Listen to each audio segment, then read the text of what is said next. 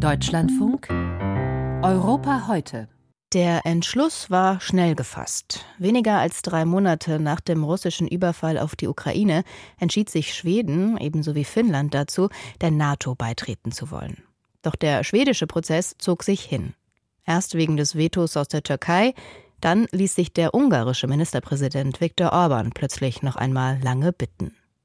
Mit der Zustimmung aus Ungarn gestern Abend ist der Weg nun frei für den Beitritt. Und das ist nicht nur für Schweden eine gute Nachricht. Was die NATO durch den schwedischen Beitritt in puncto Verteidigungsstärke gewinnt, berichtet Julia Weschenbach. Wie ein riesiger Wal liegt das U-Boot im Hafen von Karlskrona. Nur ein kleiner Teil des dunklen Stahlkolosses ragt aus dem Wasser. Auf dem Turm flattert eine schwedische Kriegsflagge im Wind. Das U-Boot ist Teil der Flotte, die Schweden in die NATO mitbringt. Und darauf ist man hier stolz, so die Chefin der schwedischen U-Boot-Flottille, Paula Wallenburg. Wir haben hier eine U-Boot-Flotte auf Weltklasse-Niveau. Eine konventionelle U-Boot-Flotte, die in engen Gewässern manövriert manövrieren kann. Das können andere Länder auch, aber in der Ostsee sind wir die Experten. Wir kennen die Region in- und auswendig, so wie kaum ein anderer.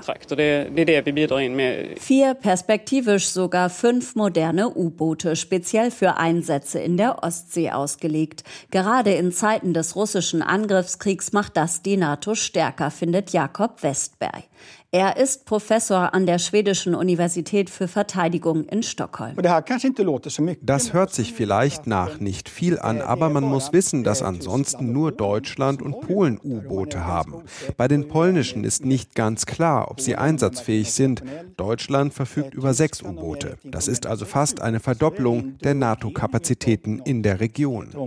Die Ostsee ist flach, das Wasser trüb. Deshalb ist sie schwer zu überwachen besonders im Alleingang. Flottillenchefin Wallenburg und ihr Team setzen deshalb künftig vor allem auf eine gute Zusammenarbeit mit Deutschland. U-Boote können nicht eine unbegrenzte Fläche abdecken, wenn es um Überwachung oder Einsätze geht. In Zusammenarbeit können wir Feinde besser daran hindern, hier zu operieren. Man könnte sich vorstellen, dass wir in Zukunft in verschiedenen Bereichen zusammenarbeiten werden. Details will Wallenburg noch nicht verraten. Auch schon in den vergangenen Jahren hat Schweden beispiellos eng mit der NATO kooperiert, aber eben nicht als Mitglied. Nach dem Einmarsch Russlands in die Ukraine vor zwei Jahren reichten die Skandinavier zeitgleich mit Finnland ihren Aufnahmeantrag ein. Doch Schweden musste lange um das Okay der Mitgliedsländer Türkei und Ungarn kämpfen. Dabei profitiert die NATO nicht nur von den schwedischen U-Booten und der starken Marine und Luftwaffe.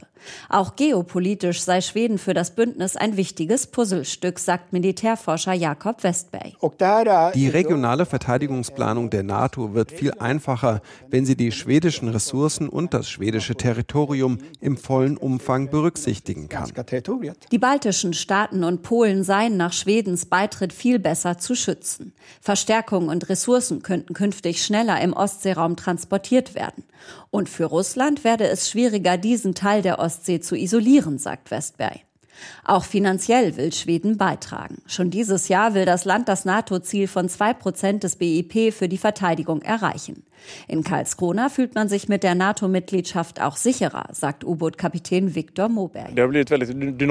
Die Ostsee war schon immer ein herausforderndes Umfeld, aber in der aktuellen Situation ist alles noch unvorhersehbarer geworden. Julia Weschenbach berichtete darüber, was Schweden mit in die NATO bringt.